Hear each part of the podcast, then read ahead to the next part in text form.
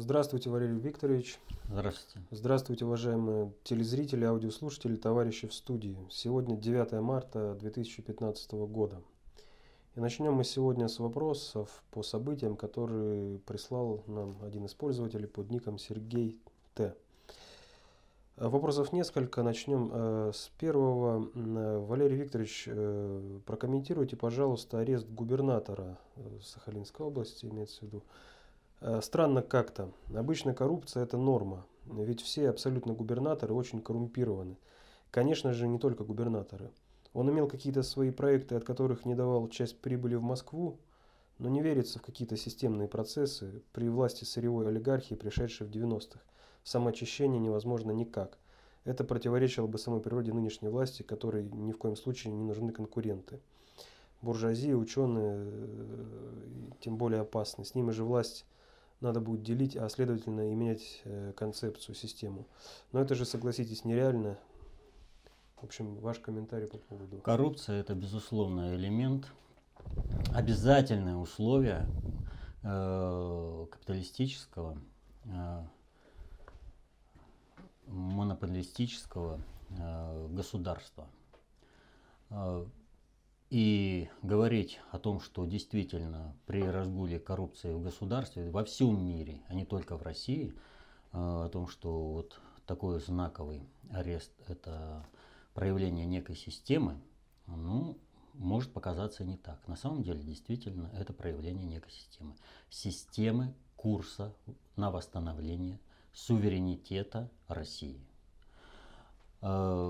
Э, там много чего и будет всплывать, э, и как-то будут э, все направления вскрываться. Но важным нужно понимать следующее. Борьба с коррупцией в современном обществе, в любом государстве, взять то есть Соединенные Штаты, Китай, Россию, да любое государство, это борьба клановых группировок за власть. Когда кто э, кого съест, и для того, чтобы показать перед народом, что они более э, необходимые, более народные, начинается борьба с коррупцией, то есть когда убирают своих конкурентов. В данном же случае я сказал, что это проявление системы курса на суверенизацию государства. В чем дело? Не секрет, что э, территории Дальнего Востока, Сахалина, Камчатка у нас э, слабо развиты, слабо заселены.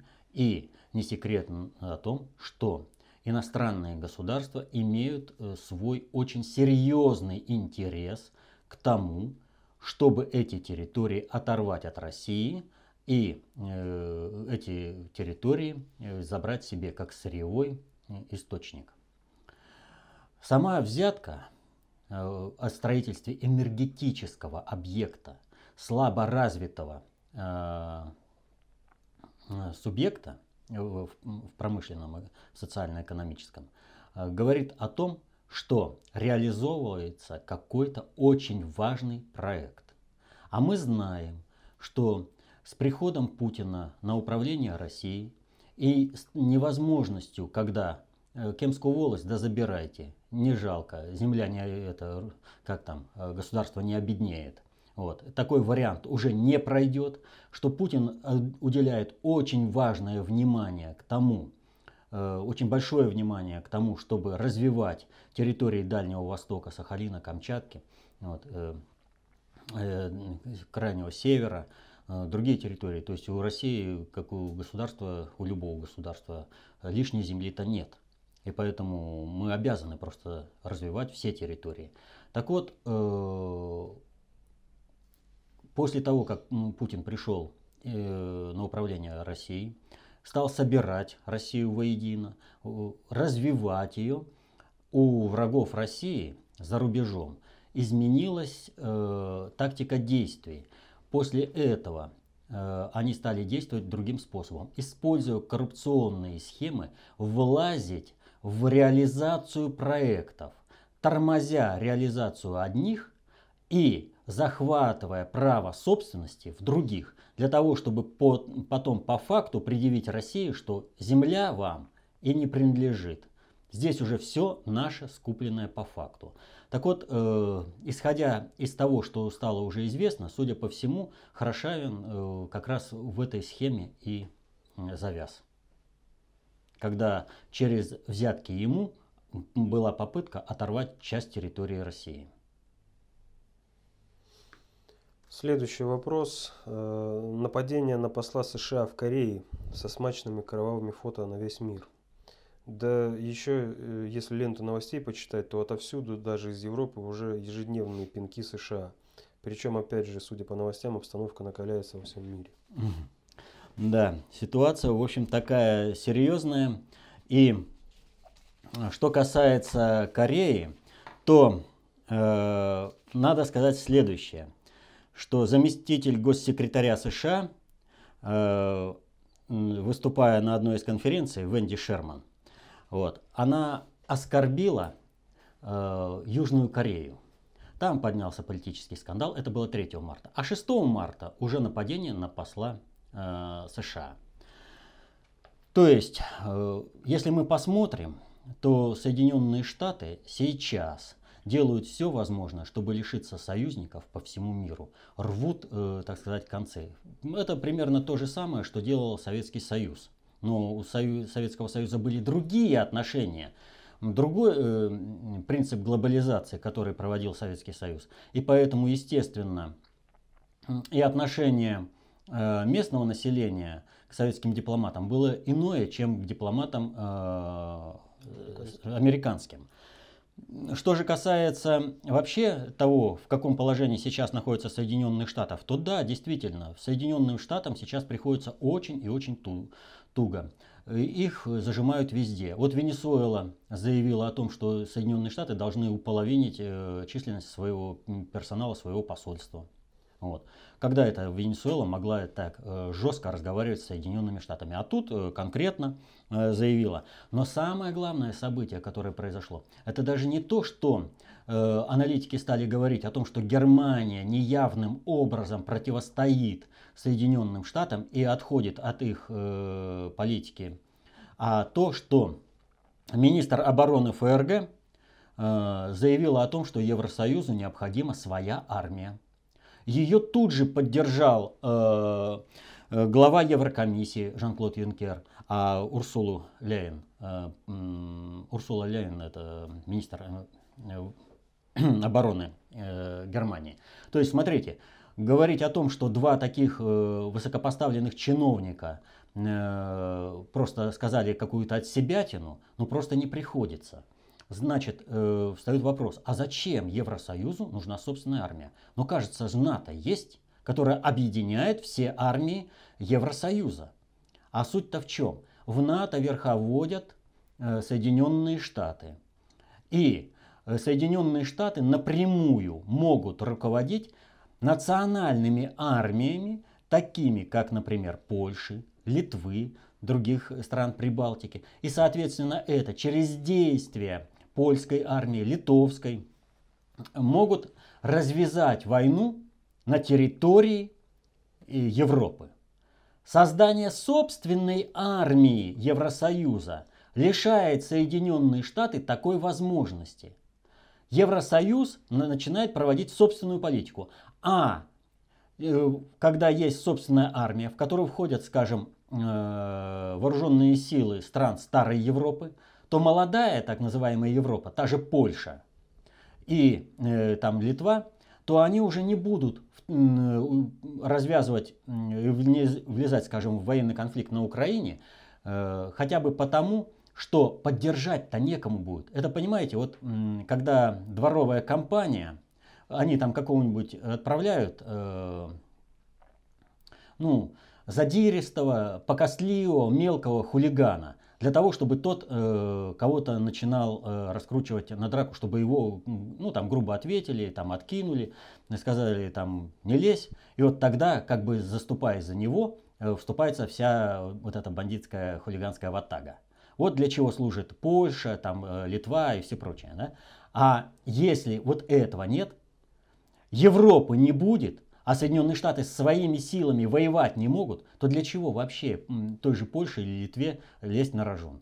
И Соединенные Штаты, даже понимая это, э, тоже не запустят этот вариант. Э, поэтому э, сейчас идет полная отстройка Соединенных Штатов по всем направлениям от надгосударственного управления странами и народами. Это процесс длительный, но он, как видим, уже приносит свои результаты. Следующее сообщение от Сергея. Э, Весьма странно, что российские СМИ совершенно проигнорировали интереснейшее событие, о котором бурлили все мировые СМИ. А именно самовольный визит Нетаньяху в Конгресс США и его яркая речь с критикой политики США. Ну, я бы не сказал, что наши СМИ промолчали, тем более, что даже такой монстр, э, такой колосс э, информационный, как «Известия», статью по этому факту опубликовала. Вот. А э, что касается самовольности, ну это просто раскрученная фишка, яркое выступление. Ну вот представляете, кто-то там самовольно приехал, и ему сразу же дали возможность выступить. Ну нет же это. То есть это определенная договоренность, это определенный спектакль, и все, а, и все в этом духе. А в чем же суть этого спектакля? А суть спектакля в следующем. Э, в Соединенных Штатах идет противоборство э, страновой элиты и элиты глобальной. Вот э, на прошлом вопросе ответом мы рассматривали убийство Немцова. Немцова. И там, говоря о том, что как был убит Немцов, я сказал простую такую вещь, что на каждом шагу организации убийства Немцова, посылки черной метки Путину и прочее всех элементов были допущены э, просто системные ошибки. Я не стал раскрывать, и сейчас их не буду раскрывать. Изучайте достаточно общую теорию управления, и вам станет все очевидно. Так вот, э, э, страновая элита, она проигрывает в силу непонимания вот этих механизмов управления социальными суперсистемами она проигрывает глобальной элите методично, шаг за шагом, и Соединенные Штаты лишаются своего статуса супердержавы мира. Страновая элита этого не желает. И страновая элита использует все механизмы, которые она только может в противостоянии с глобальной элитой, э, в желании остановить процесс разрушения Соединенных Штатов как жандарма мира, как хозяина, так скажем, э, мировой шахматной доски. Э, как опрометчиво назвал э, Збигнев Бжезинский. Ну, он представитель страновой элиты. Он не понимает глобальных игр вот, и глобальной политики.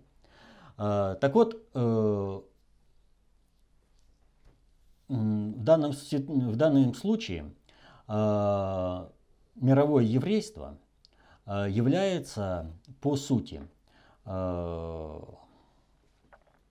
союзником э, американской страновой элиты. Почему? Потому что мировое еврейство, вот ну, те, кто более-менее посвящен в эти вопросы надгосударственного управления, уже осознает, что оно приговорено э, к глобальному финальному Холокосту. И в первую очередь будет ликвидировано государство Израиль. А не хочется. Понимаете? желают по-прежнему, как э, сами царствовать и всем владеть. Ну, представляете, было какое-то государство Израиль, э, ну, в общем-то, государство банкрот, живет за счет обдирания других стран, живет очень хорошо. Ну а как вдруг, э, даже если просто скажут, вот сколько заработали, так и будете жить. Это уже совершенно другой уровень доходов, это другое э, качество жизни. А ведь хочется еще и управлять всем в регионе, как это до этого было. А тут э, вообще э, приговаривается к тому, что их просто уничтожат.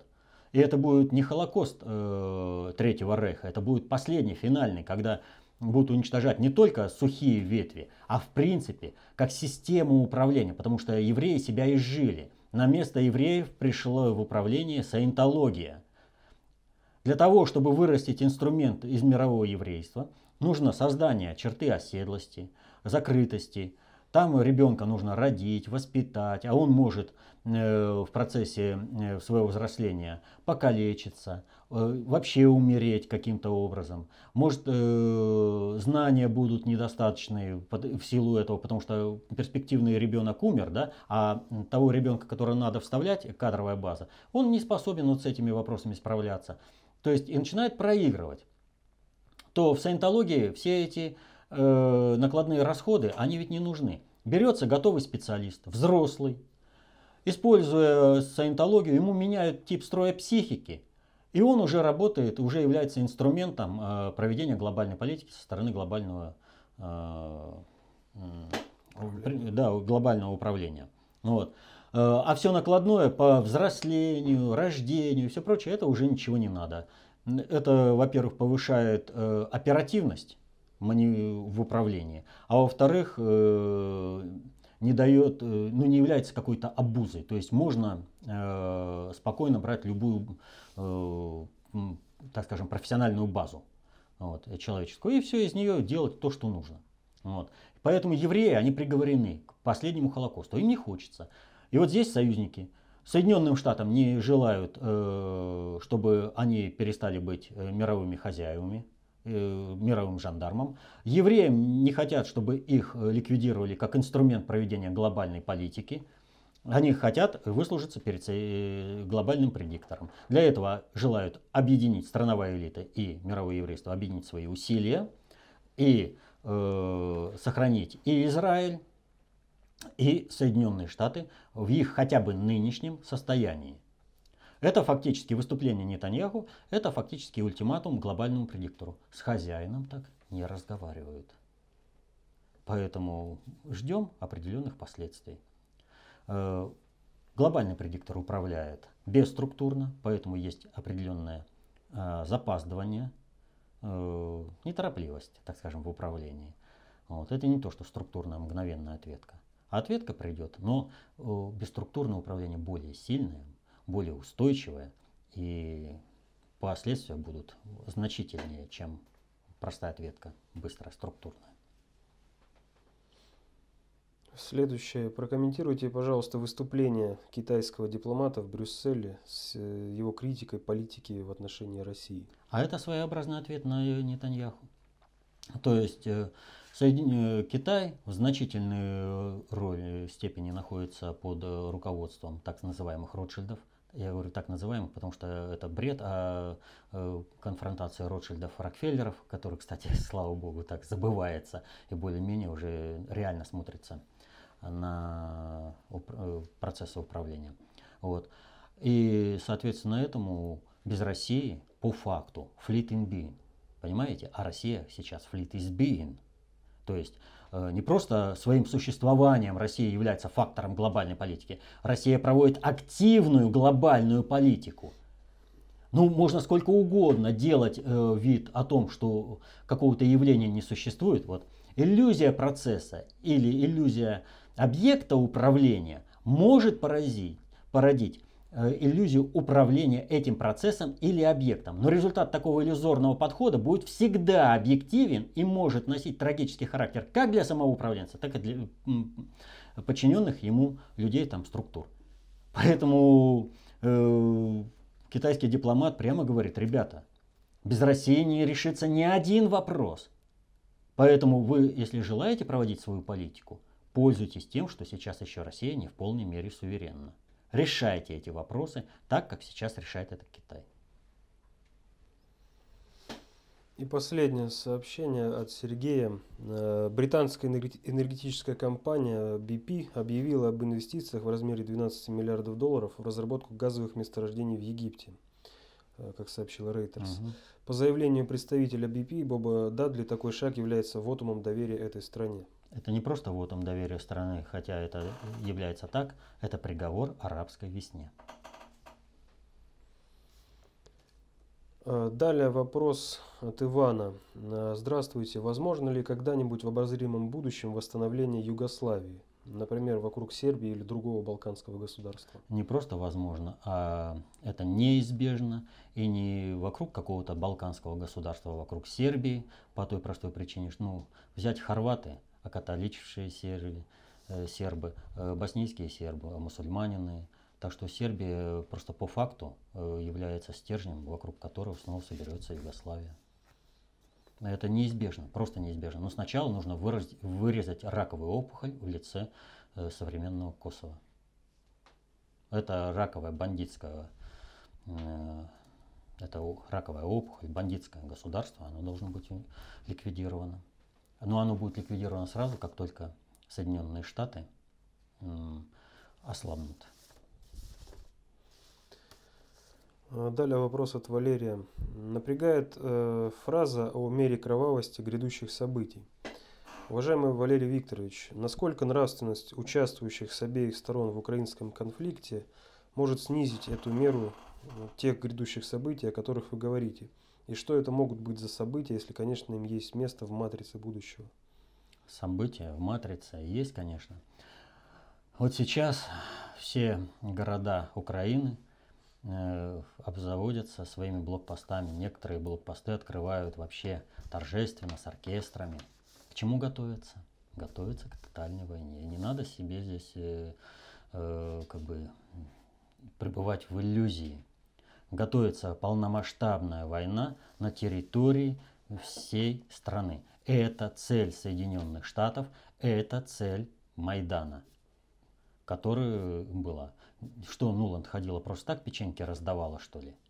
Именно для этого они и раздавали.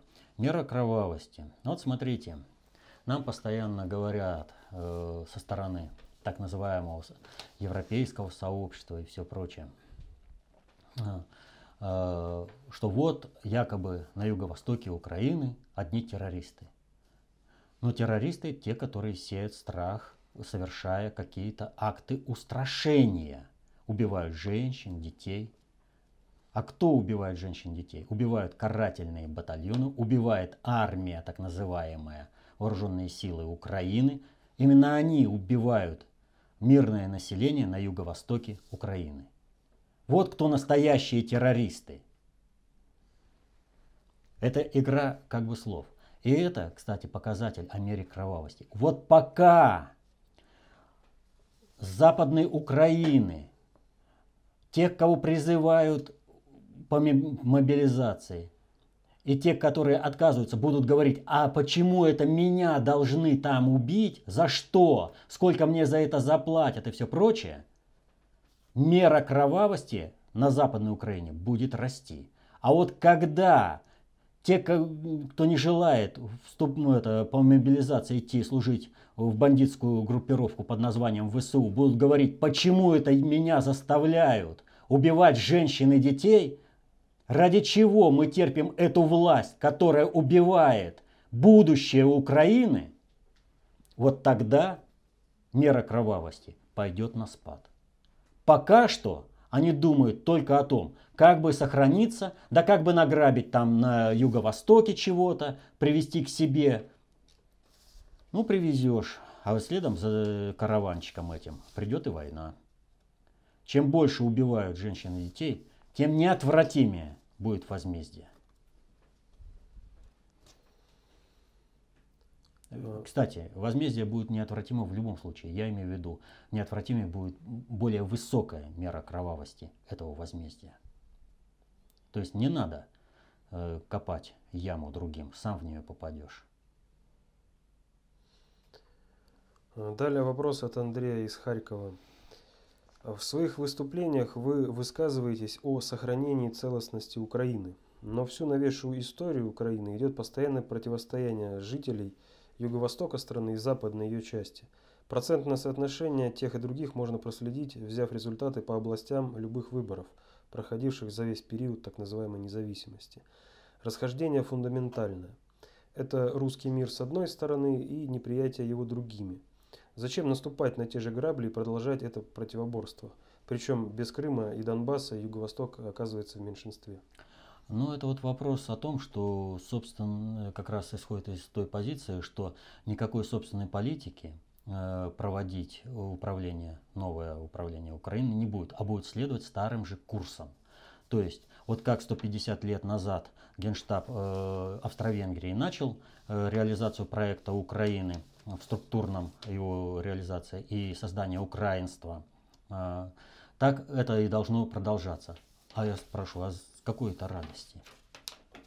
С изменением э, формата киевской власти должно полностью отказаться от любых процессов бандеризации Украины.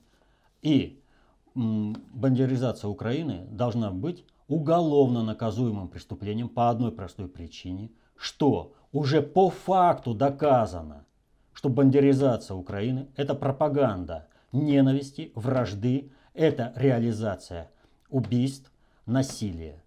То есть последователи Бандеры, они только этим и занимаются.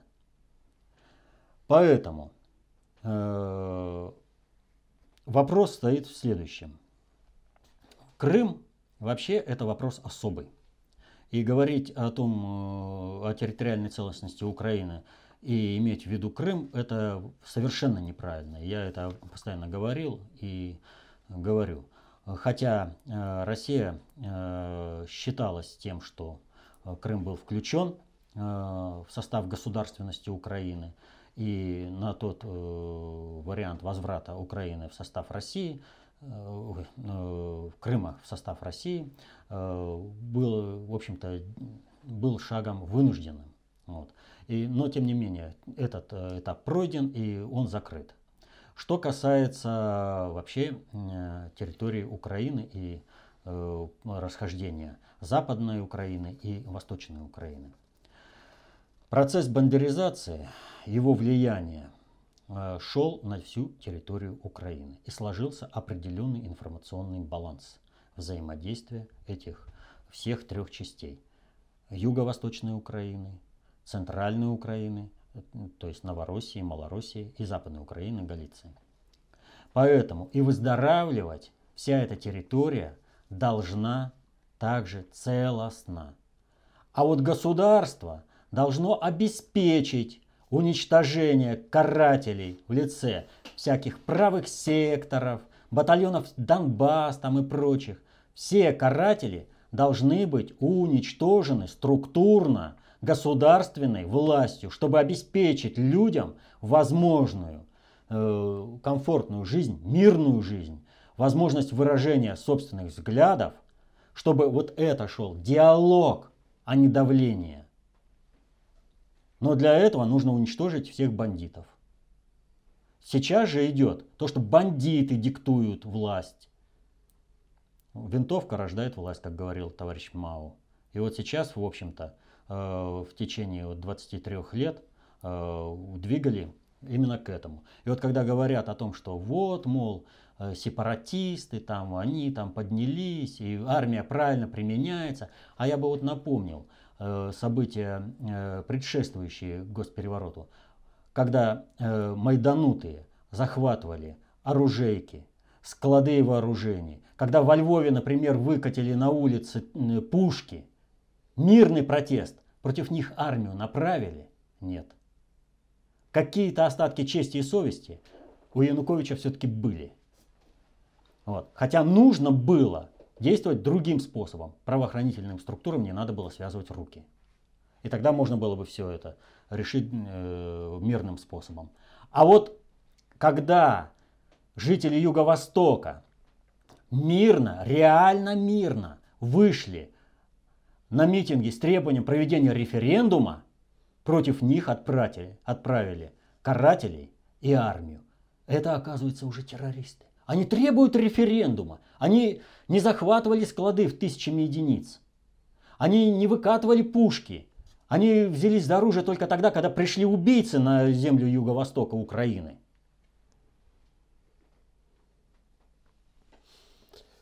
Следующий вопрос от Надежды. Войска ДНР отвели свое вооружение согласно Минским договоренностям, а украинцы уклоняются. Э, если украинцы внезапно решат вероломно напасть, открыто пойдя на нарушение всех договоренностей, чем это угрожает армии Новороссии и мирным жителям ДНР? Или ополчение все же подстраховано на этот случай и сможет дать адекватный ответ? Ну, здесь есть два обстоятельства. Любое вероломное нападение надо готовить, а из космоса, как говорится, мне сверху видно все, ты так и знай. Это раз. Второе. Э, территория э, сейчас подконтрольная Луганская Донецкая республика. Она достаточно маленькая, и расстояние отвода там артиллерии не критично. А провести парковое обслуживание э, вооружения, в общем-то, дело насущное. Поэтому ничего критического в этом плане нет. Далее следующий вопрос Доброго Шубина. Валерий Викторович, если не ошибаюсь, вы неоднократно говорили, что после установления на Украине законной власти отстранения от нее киевской нацистской банды следует отменить все законодательные акты, принятые этой бандой. С этим все более-менее понятно. А как быть со многими решениями этой банды в финансовой сфере, например, с кредитами от МВФ и так далее? Теперь э, украинский народ десятилетиями будет отдавать то, что на, набрано в долг, незаконной властью, или следует отказаться от возврата того, что уже потрачено. Ведь э, взаимодавец сознательно давал в долг стороне, не имеющей соответствующих правомочий, то есть незаконной киевской банде. А, значит, здесь ситуация простая. При восстановлении законной государственной власти, при возврате, так скажем, к формату э, Януковича, или же при установлении государственной власти в лице э, так скажем, посредством вооруженных сил Новороссии, это законная власть, э, автоматически закрываются любые финансовые обязательства э, той, то, того формата киевской власти, который существует э, с периода госпереворота 22 февраля 2014 года. То есть это уже вопрос так. Вы кому давали, вот с тех и спрашиваете. А то, что они сейчас сидят в тюрьме и на скамье подсудимых, это ваш вопрос. Это вы финансировали. И не надо забывать еще одну немаловажную вещь. Деньги давали подконтрольные Соединенным Штатам структуры в расчете на развязывание Третьей мировой войны. Именно в это вкладывались деньги. Поэтому э, с крушением Соединенных Штатов, с их ослаблением, соответственно, этому и вопрос э, решения, этот, э, в общем-то, вопрос такой, э, кабинетный, казуистический а не практически. Возвращаясь к минским договоренностям, вопрос от Руслана. Прокомментируйте, пожалуйста, один из пунктов Минского меморандума, а именно второй пункт комплекса мер по выполнению этих соглашений. Во втором пункте, где написано об отводе всех тяжелых вооружений, в числе прочих установок э, ракетных систем залпового огня упоминается комплекс «Торнадо-С», который был принят на вооружении Вооруженных сил России в 2012 году. Почему данный вопрос актуален? Потому что во всех своих выступлениях на этот факт ссылался ныне покойный Немцов, который указывал, что подписав данный меморандум, тем самым Россия признала себя стороной конфликта. О недоработке нашего руководства речи быть не может, ведь переговоры шли более 17 часов, причем по каждому пункту в отдельности. Ну, здесь, как э, есть такое, такая поговорка э, по, по докладу Немцова, когда говорят там натянуть сову на глобус, да? Вопрос стоит как? Его не должно быть там, его там нет. Поэтому мы могли подписаться, что там не будет американского шаттла. Какая проблема? Ну вот есть такое желание, чтобы его там не было, но его там нет. А уж как он может оказаться в вооруженных силах Новороссии, это вопрос военторга. Какие вопросы к России?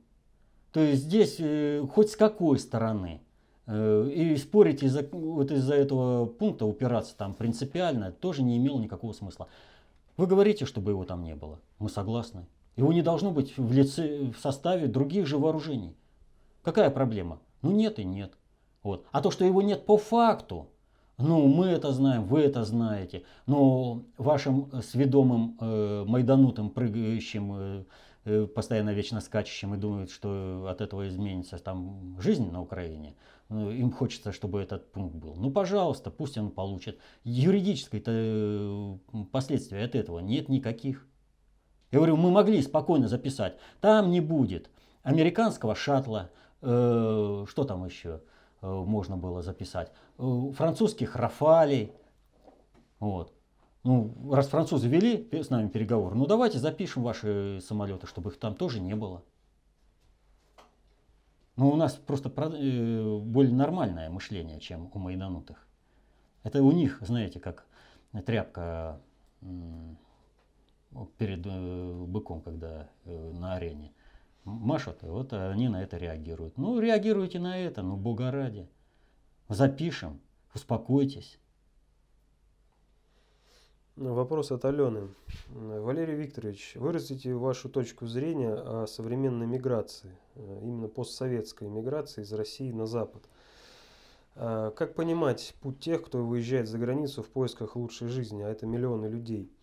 Э, что это, своего рода предательство? Или можно рассматривать э, это как оправданный шаг, как вы выразились ранее, оправданный поиск человека, где лучше, в этом случае бескризисной жизни, экономически стабильной и так далее.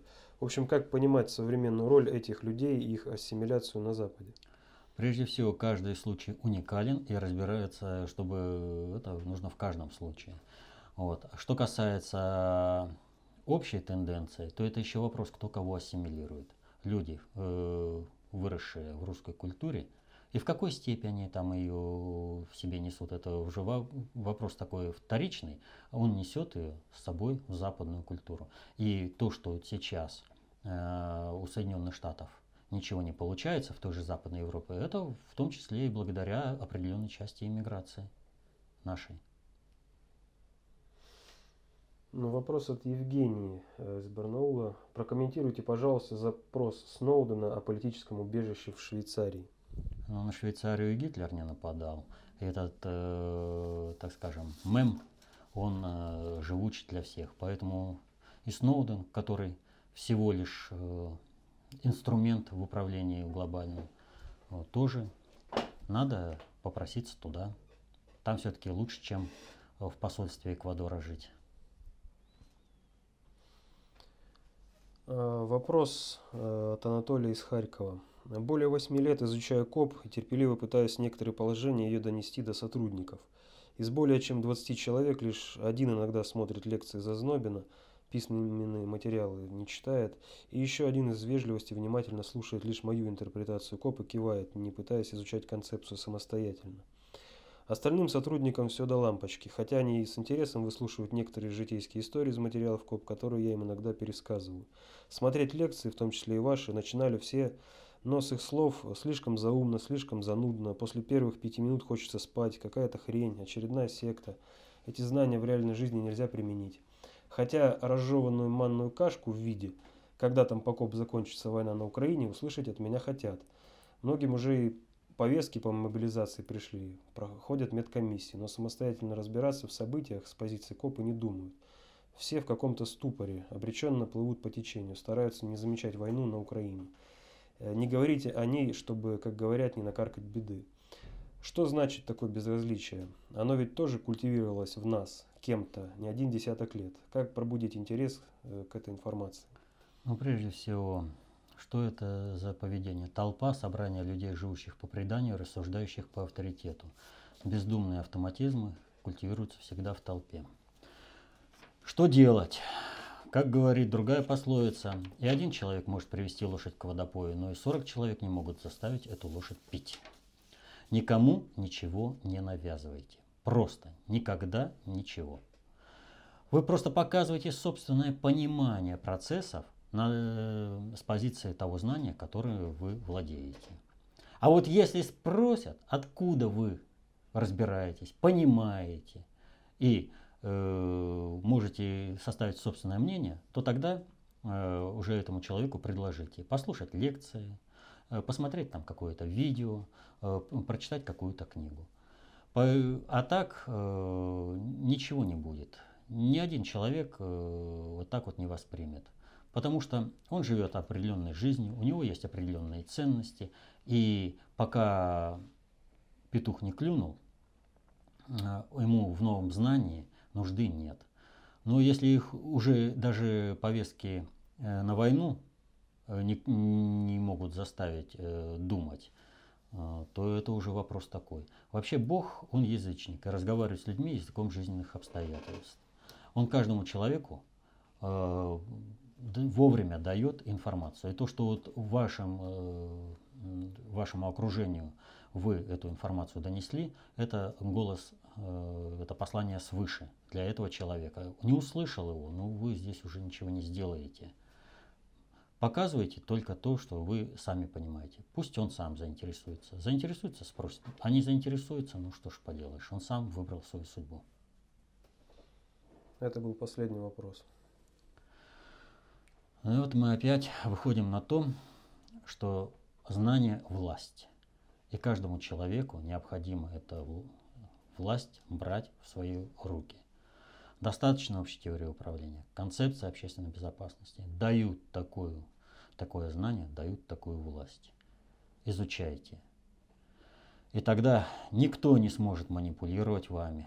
И тогда, вот э, много вопросов с Украины, тогда вы сможете своей активной позицией снизить э, меру кровавости грядущих событий. А сейчас очень нехорошее движение в Харькове начинается. Вот здесь из Харькова как бы вопрос, да. Сейчас войну желают распространить на Харьков, разрушить там э, инфраструктуру, промышленные объекты, там устроить геноцид русского народа. Вот это надо остановить. Вот это не надо, э, чтобы реализовалось. Нужно, чтобы минский формат углублялся, чтобы он перешел в формат Астаны, и чтобы киевский формат власти был сменен, и чтобы государство наконец занялось защитой э, мирного населения, чтобы бандеровцы были там, где им положено, в тюрьме. А те, которые туда не пожелают, ну что ж, земля, пусть земля им будет пухом. Вот. Но они не должны убивать женщин и детей. Женщин, детей, вообще будущее надо защитить от этих убийц, от этих кровопийц и вампиров.